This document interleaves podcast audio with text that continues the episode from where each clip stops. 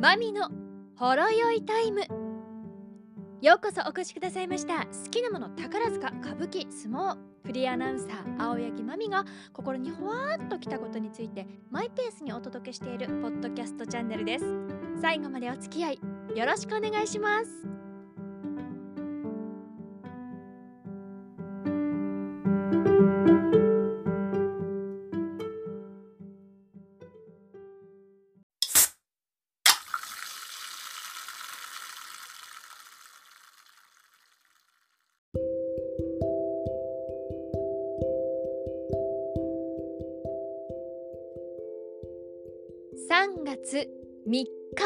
日曜日更新のポッドキャストです。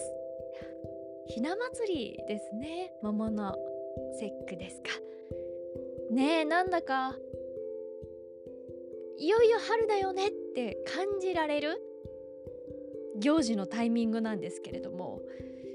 なんか寒かったりね。特にこの週大阪は本当に寒かったですよね。早く暖かくなってほしい。さて今日はですね昨日3月2日に見てきたお芝居のお話をいたします。見たところで本当はその感動のままもう昨日収録してしまおうと思ったんですが心の整理が受け取ったものの整理がなかなかできなくって。で一晩心の中で熟成？させて今収録をしております。お芝居のタイトルが「インヘリタンス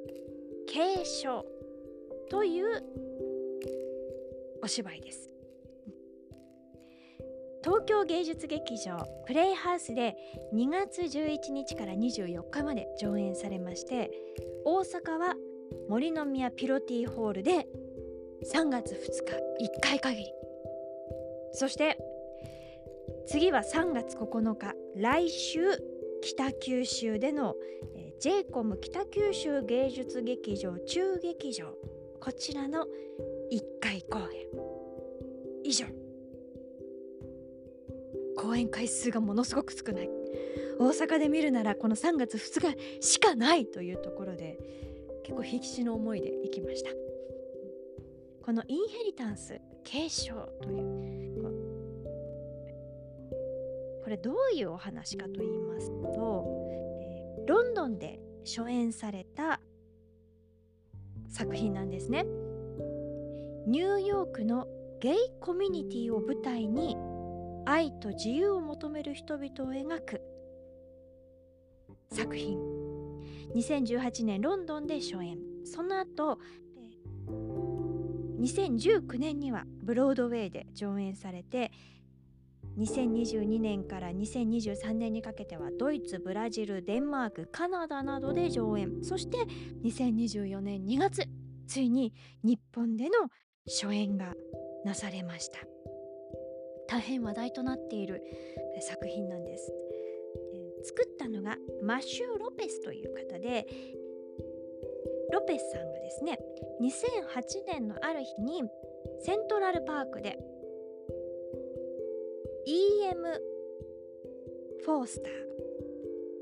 E.M. フォースターというのはイギリスの作家ですねエドワード・モーガン・フォースターこの、えー、フォースターの「ハワーズ・エンド」という小説を読み返していたその時にもしこのフォースターの物語を現代のニューヨークに設定してエイズの蔓延から数十年間のゲイの男たちの生活を探ってみたらどうなるだろうその疑問から作り始めた作品なんだそうです。うん、ハワーズエンド。これは映画にもなっている作品ですよね。ただね私恥ずかしながらフォースターの作品って一つも小説読んだことがなくて。で今回のねインヘリタンスに関してもいろんなこう情報は出てくるんだけれどもどこまでその作品をこう事前に読んでいったらいいのかもわからないのでとにかくとにかくもうまずはこのインヘリタンス継承という作品と出会ってからだというそんな思いで行きました。でえ帰ってからこのハワーズエンドのねこうあらすじ映画にもなってるのこう映画でのあらすじとかいろんなのをこうネットで読んでいくと本当にこう物語の構成的な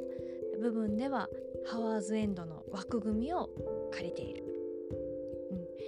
でも描いていくのは全然違ってその LGBTQ の中のね、えー、ゲイの人々の生き様です。そしてエイズというのが関わってくる、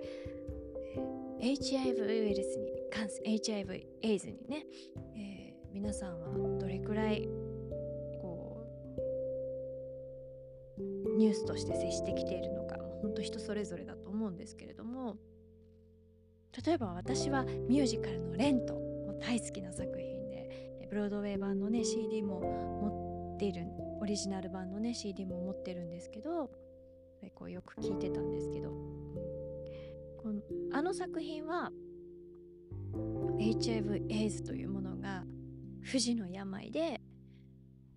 ー、そうコミュニティに広がっているけどかかってしまったらもうどうしようもないというその死が自分の隣にあるっていう若者たちの生き様が描かれた作品でしたよね。でも今回のは今の時代なので何があるかというと HIV エイズね HIV に感染しても薬で対応ができる不治の病ではなくなったなんなら研究が進んで、えー、ウイルスに暴露したかもしれないというタイミングで、えー、72時間以内に薬を飲み始めれば、えー、感染を防ぐことができるとかそういったこともそういった方法ができているそういう世代、うん、そういう時代になってるわけですよね。なので今回はその、ゲイコミュニティの、えー、生き様というのでも3つの世代を登場させています。60代。そして30代。20代。それぞれ。で、えーまあ、まず見て思ったのが、まあ、このインヘリタンスね公演数が短いというのも実は理由もありましてでもう3月2日ももうこの時にここの日しかないっていう感じで行く。でも客席もすごい年季だったんですが上演時間が6時間半です。前編と後編。分かれていて、まあ、東京での場合だと複数日ありましたので前編この日見て後編この日見てっていうのあったと思うんですけど昨日の劇場いたのはほとんどが前編と後編と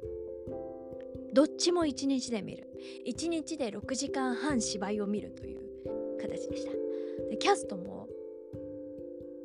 みんな出ずっぱりの6時間半です。だから舞台が終わった。本当に前編が終わった時にもなんかそこでももう一つのちょっとした完結はあるんだけれどはってなってでカーテンコール待ってこう拍手するんだけどそこでこう立ち上がって拍手する人はいなくてで後編の最後終わってバーってカーテンコール始まって拍手ってみんな即座に立ち上がる。そんな感じ。観客ももう一体化したもう一緒になんかこの6時間半を生きたみたいな濃厚な感じでした、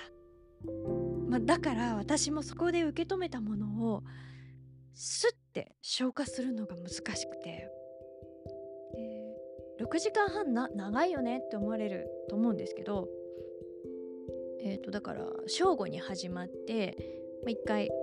芝居が前編が終わってその後入れ替えの時間が2時間ぐらいあったのかな。で、えー、後編が5時から始まって全部上演が終わったのが8時半過ぎてたんですね。休憩時間とかも間にありますし。あなんか私の体感としては歌舞伎でも投資で見たりすると大体11時ぐらいから始まって終わるのが8時過ぎぐらいなのであんまりこう一日中芝居劇場に座って見てるという意味ではそんなにこうしんどくはなかったんですが元線初めて出会う作品で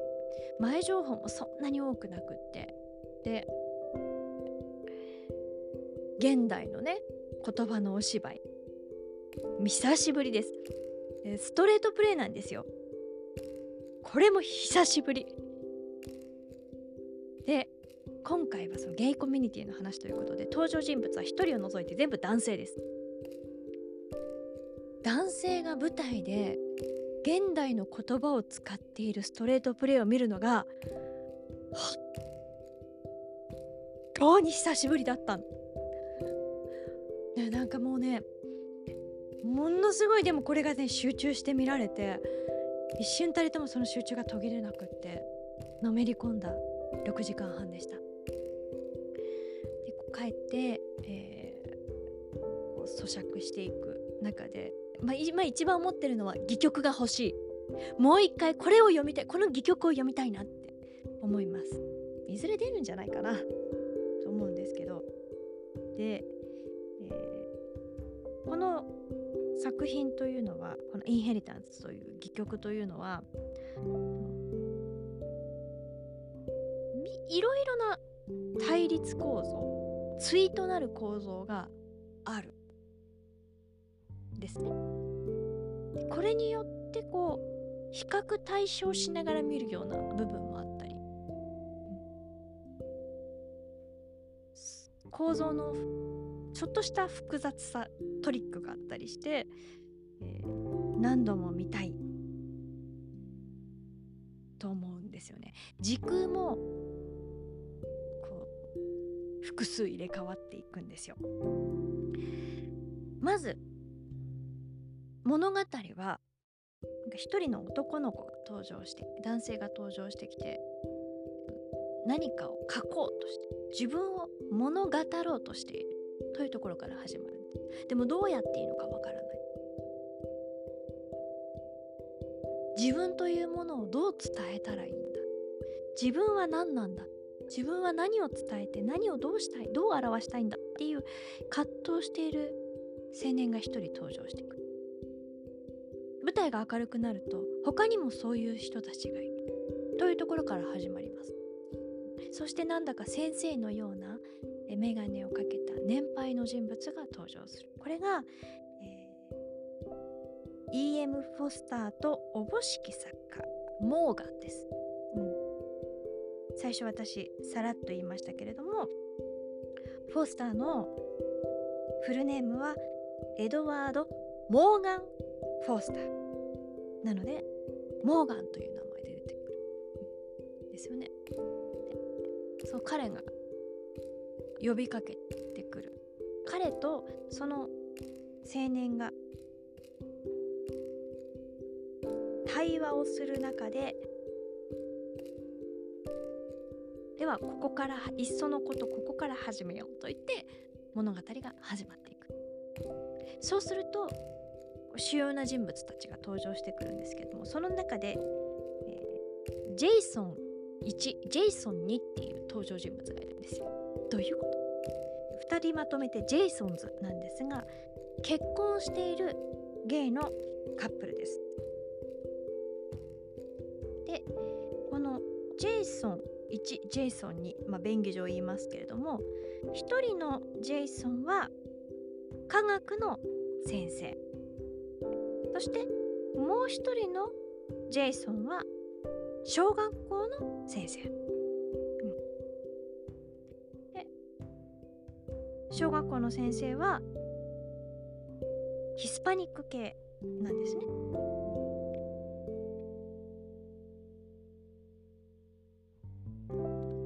ヒスパニックっていうのは時には、えー、アフリカ系よりもさらに差別されたりもする存在だったりする。なので同性愛者でヒスパニック系でっていうとこう二重に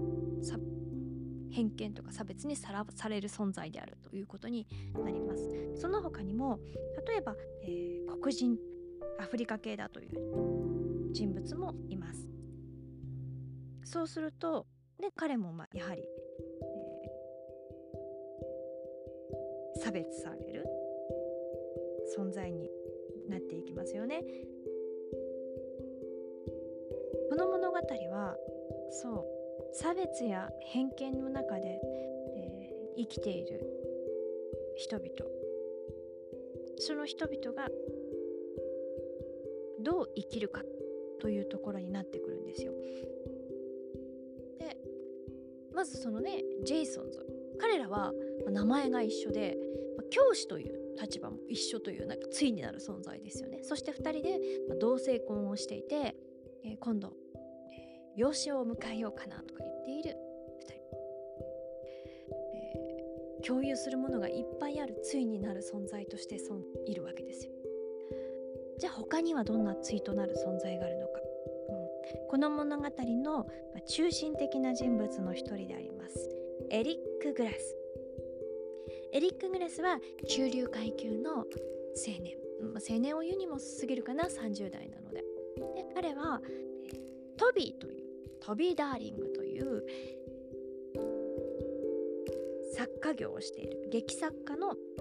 えー、パートナーがいます。このタイミングでは仲良しなんですね。このエリックはとても穏やかソフトな印象芸術が好き。けれども何かして、えー、飛び抜けてバリバリ働いているというわけではない。彼らの仲間でね、えー、内科医として働いてる人物もいれば、えー、社会活動家をしている友人もいるそれと比べると非常に穏やかにソフトにそして何かのこう対立が起きるようなことを避けるような形で生きているナイーブな存在ですねそしてこのエリックとウォルターが出会います。えー、このエリック、まあ、トビーとねこの2人が仲良しででこの2人の友人たちのグループの中にウォルターとヘンリーという年配のカップルがいるんですね。でこのウォルターはやはりとても穏やかなソフトな人物。落ち着いてゆったりとする。相手を不快にしたりとかするようなことを避けるタイプですね。そして一方のパートナーのヘンリーは、えー、総資産も何百億とあるような不動産王です、えー、このヘンリーはまビジネスで飛び回っている。で彼らがたまたまこのエリックがエリックの祖母がユダヤ系ということで非常に格安に借りることができているアパートメントに、えー、やってくることになってそしてヘンリーが旅行でいない間秋の間をウォルターとエリックがさまざまな会話をしながら過ごすんです。でですのでこのウォルターとエリックというのも非常によく似た者同士ということでの対になる存。まあ、そういう2人がそれぞれ選んでいるパートナーですよね。ヘンリーとホビー。その2人も後々分かってくるんだけれども似たところがある、うん、どちらも自分の強いもの発散して自分はこうだというものを主張しながら生きている。方やビジネスマン方や劇作家ではあるんですけれども、存在です。こういう登場人物で主要な人物でも対になる部分があるんですよね。でさらに対となってくるのがレオとアダムこのレオとアダムは、えー、二役で演じています。うり二つの存在。アダムは前半特にエリックとトビーと非常に親しく過ごして、えー、エリックからもさまざまな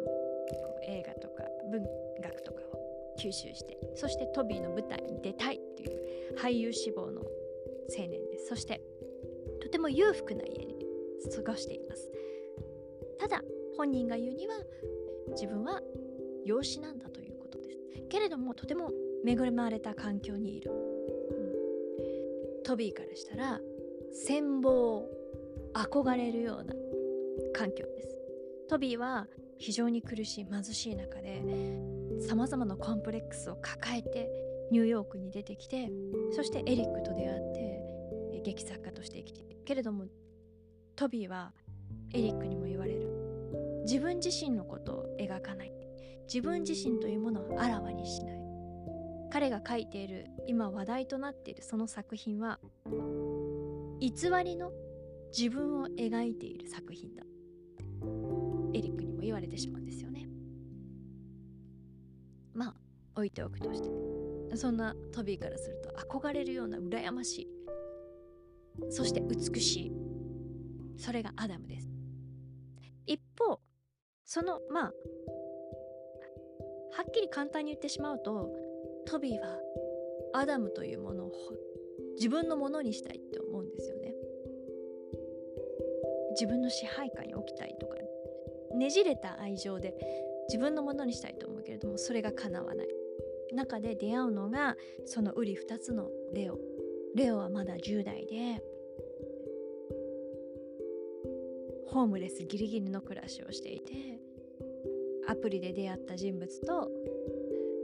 に体を売る。もちろんそれは男性を相手に体を売る。そういう暮らし方をしている男の子です。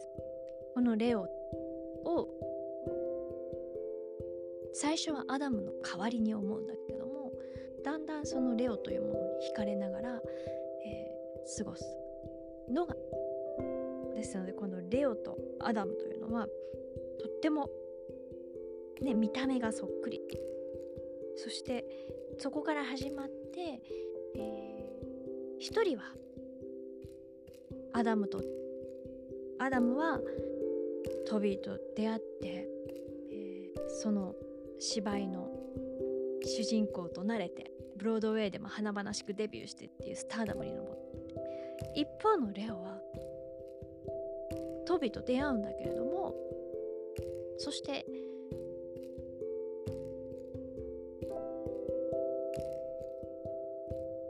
エリッ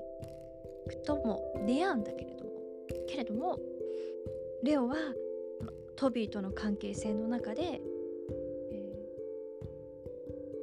ー、破滅に近いような道を歩いていきます。がある時アダムと出会った。え一人二役でどうやって出会うここの芝居がすごかった。あの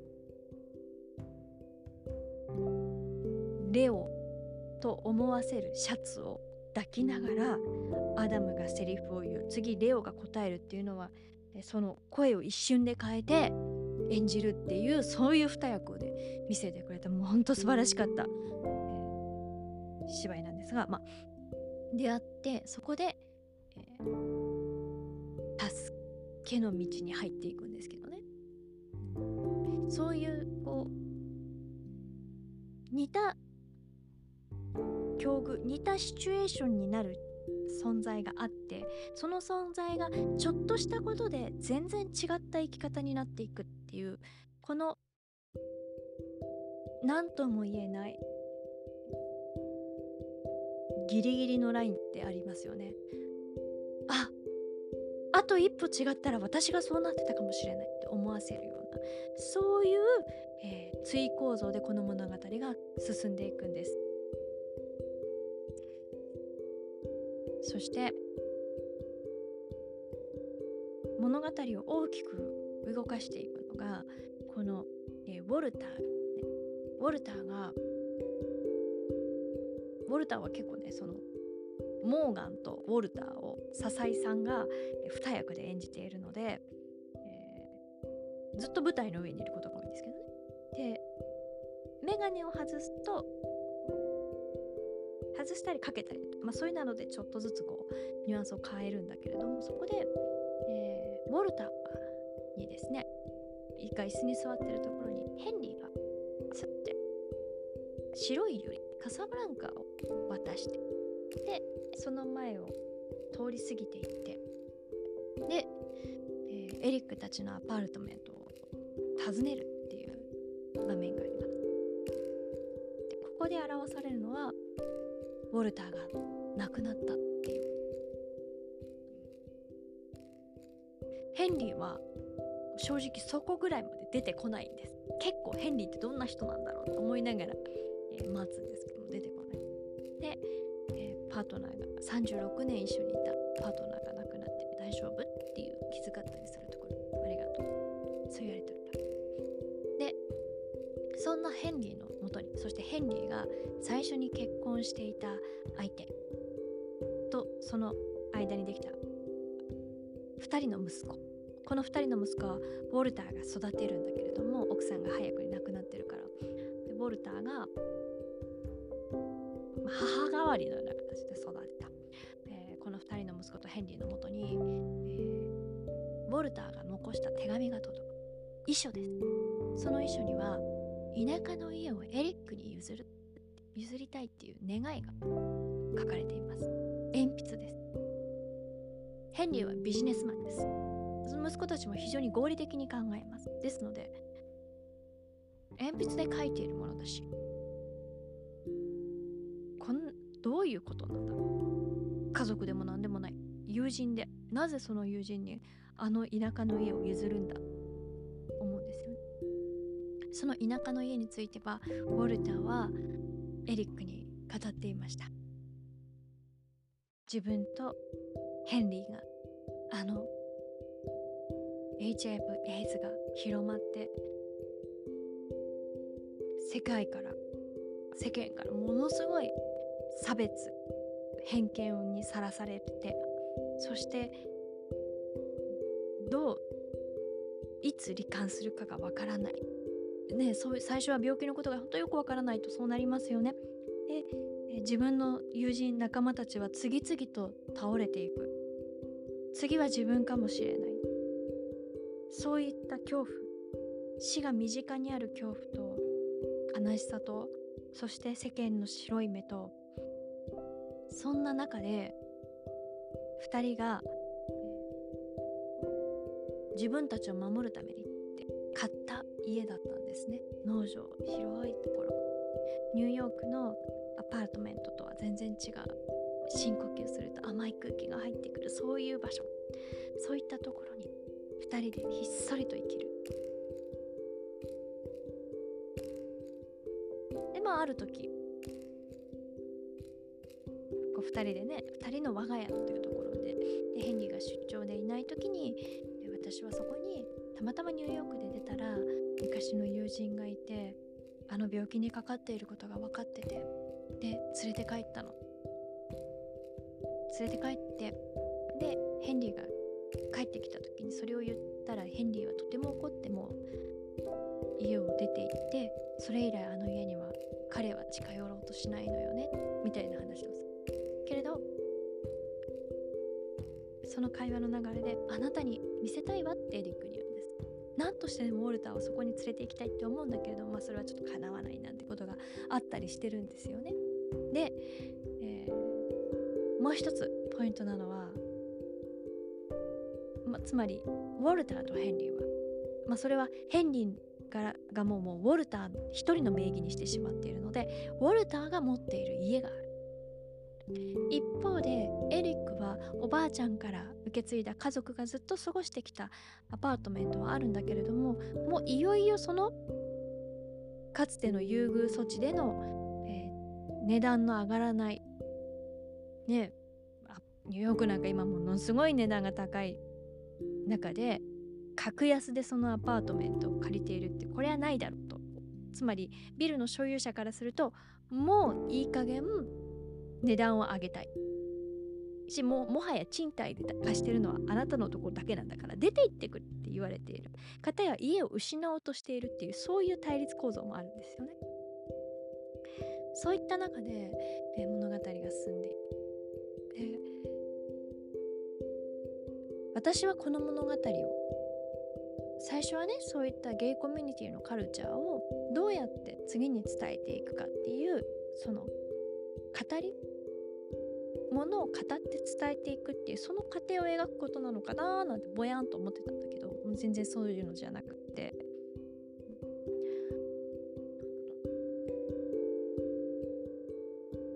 存在を伝え残していくこと。そういうことだなっていう方に思いました。例えば歴史上の人物。は、まあ、伝説にしろ何にしろ、ね、伝記があったりして名前は残っていきますよね。けれども例えば織田信長や豊臣秀吉徳川家康そんな彼らの同じ時代を生きていた普通の市民は名前すらわからないことがほとんどですよね。だって墓だってもうなくなってたりもするわけだから、例えばその時代文章を書くのが好きだった人物がいたとしても、えー、小説とか何らかの形でその文章が残っていなかったら、ね、その人の感じたこと考えたことって残らない。そんな大昔じゃなくてもですよ。映像がねとして動く動画としてものが記録フィルムが残るようになってきた20世紀であってもその映像に登場している人物が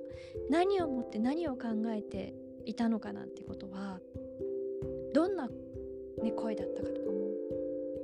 その街の中の様子だったらわからないですよね。名前だってわからない。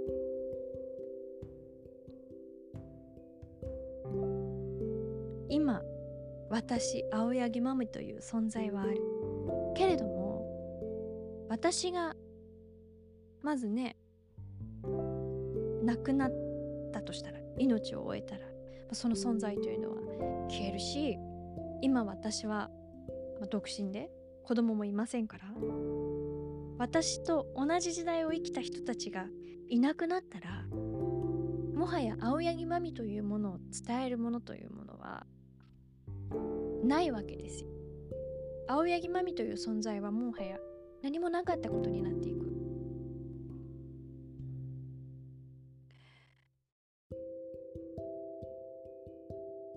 モーガンはフォスターというね作家として生きたから書き残したものがあるそして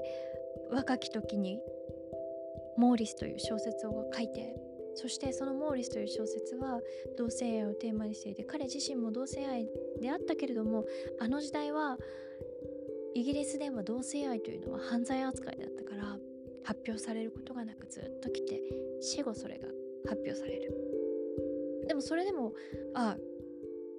フォスターというのはそういうこういうことを思いながら生きてたんだなっていうのが小説を通じて伝わってきたりする。ね。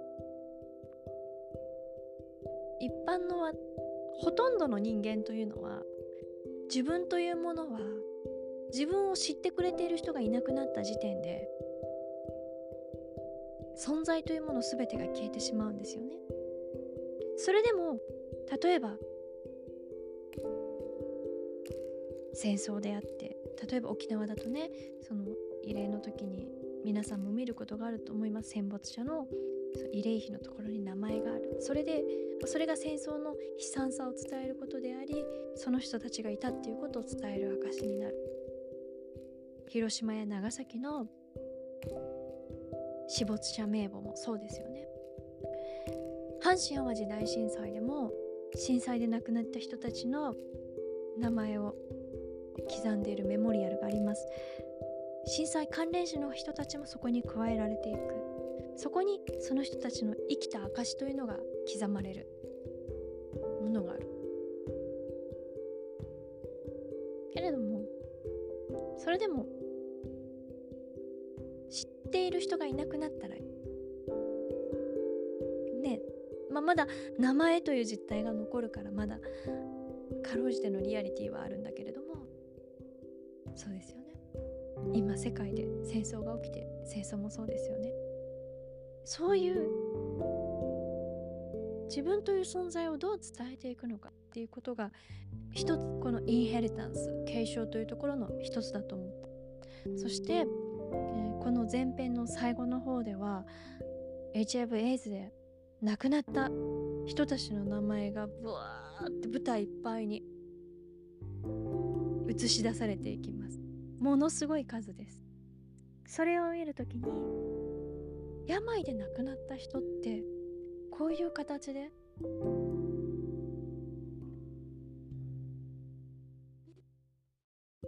伝えられることってあまりないなってそんなことも思いました。猛威を振るったコロナコロナで亡くなった人。ね。自分の身近な人に関しては名前が言えても。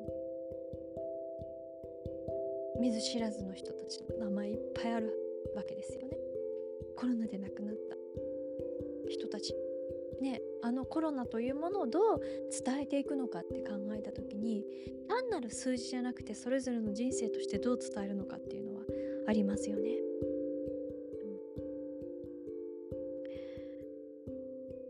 そういった私たちはここにいた生きてたんだという証をどう伝えていくのかっていうのが一つ。そしてもう一つはいもうそういうねこう存在を伝えたいっていうその存在というものの証の一つが愛だと思う。愛する。愛される。自分という存在を肯定できるものであり自分という存在が他者に受け入れられるものが愛だと思うから。その愛したい。愛されたいっていうその心の発露が舞台にバッとセリフとして溢れた時にブワッて涙が出てきてそれのくりそれでうわーって泣いて心がグーって観客がなった頃にふってその緊張を和らげてくれる笑いがあったりとかしてそれの繰り返しの6時間半でなんかずっと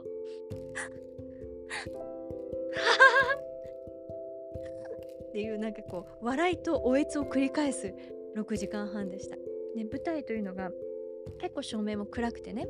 そして、えーと、結構徹底してて演出の都合上もし1回トイレに立ったら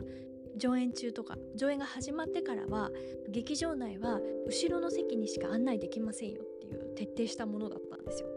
後からあもういいところなのに人が入ってきてって途絶えさせるようなものが一切ないそういうなんか緊張感がブワーってある舞台だったのでなんかねこう笑い声だったら出しやすいけどおえつで声が漏れるっていうのはできなくてみんながっていうっていう必死のこう声が出ないようにってすすり泣いている、えー、6時間半でした。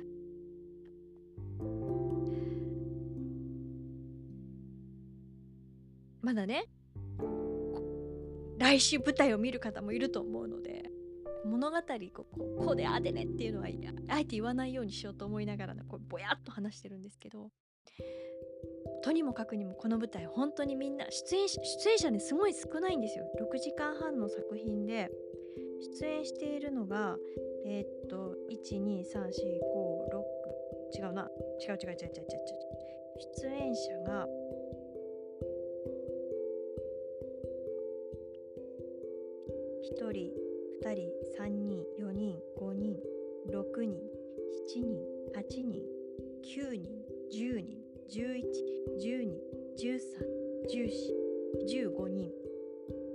15人の出演者です。けれども主な役として出てくるのが1 2 3 4 5 6 7 8 9 10 11 12 13 14 15 16 17主な役で出てくるのが17です。それ以外にもそのね、えー、と冒頭で出てくるような青年たちとかもあるので本当にもうみんなが何役もこなしながら、えー、見せてくださいます。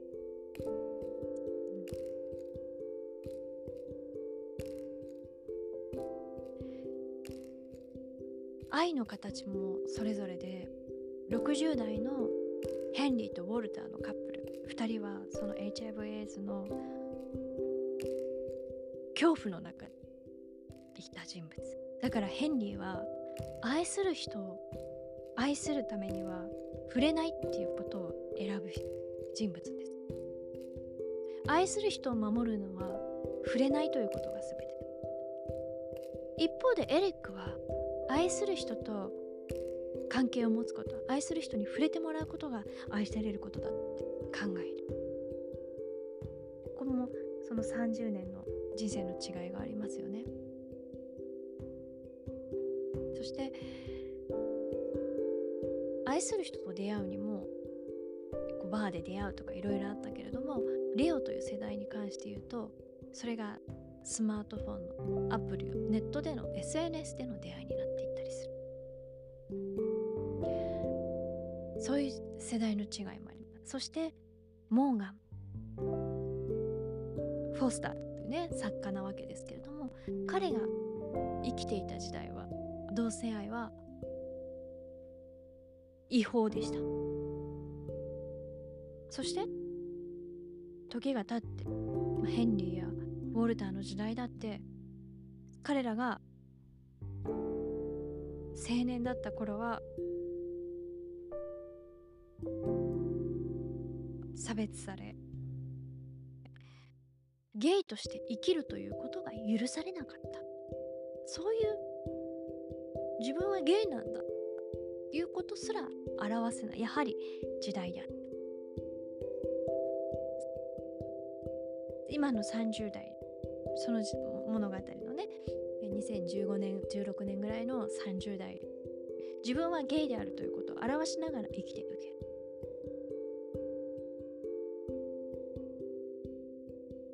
20代もそうですよね。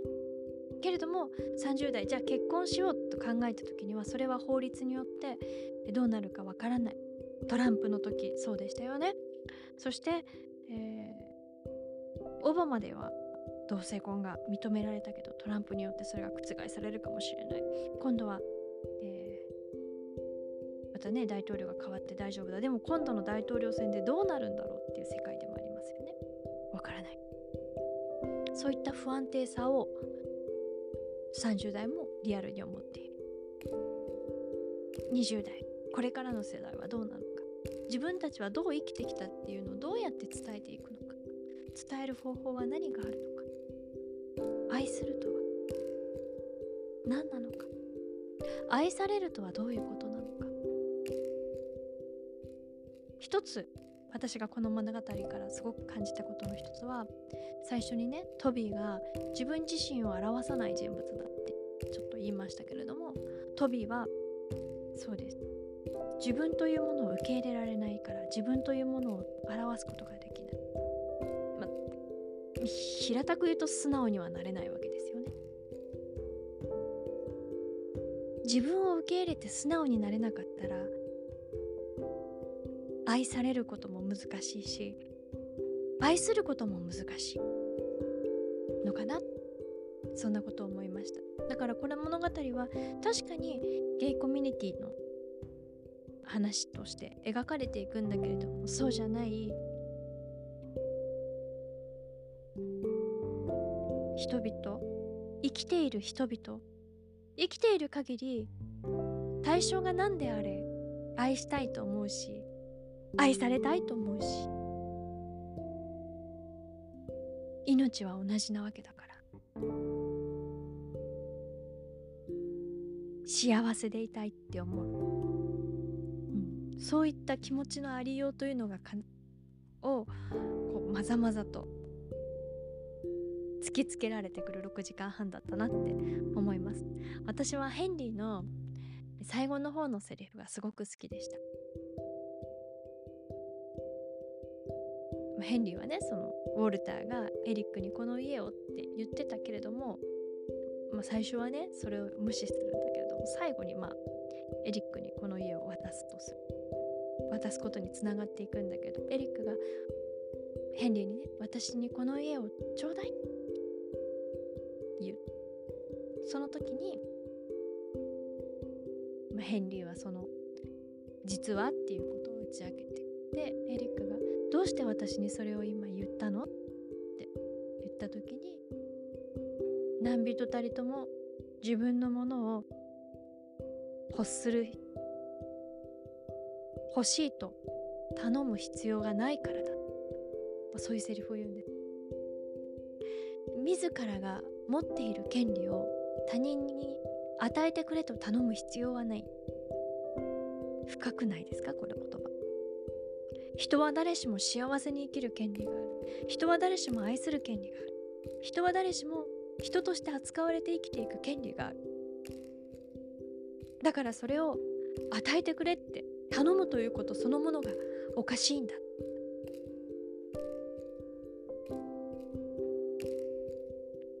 そういった言葉。私はビジネスマンで、えー、資産がすごくあって、えー、共和党支持者のそのヘンリーのロジカルな考え方生き方って私は結構好きだなって思いました、うん、あのその彼という境遇に対してね、えー、エリックの友人の、えー、特に社会活動してるメンバーからはすごく言われるんだけれども、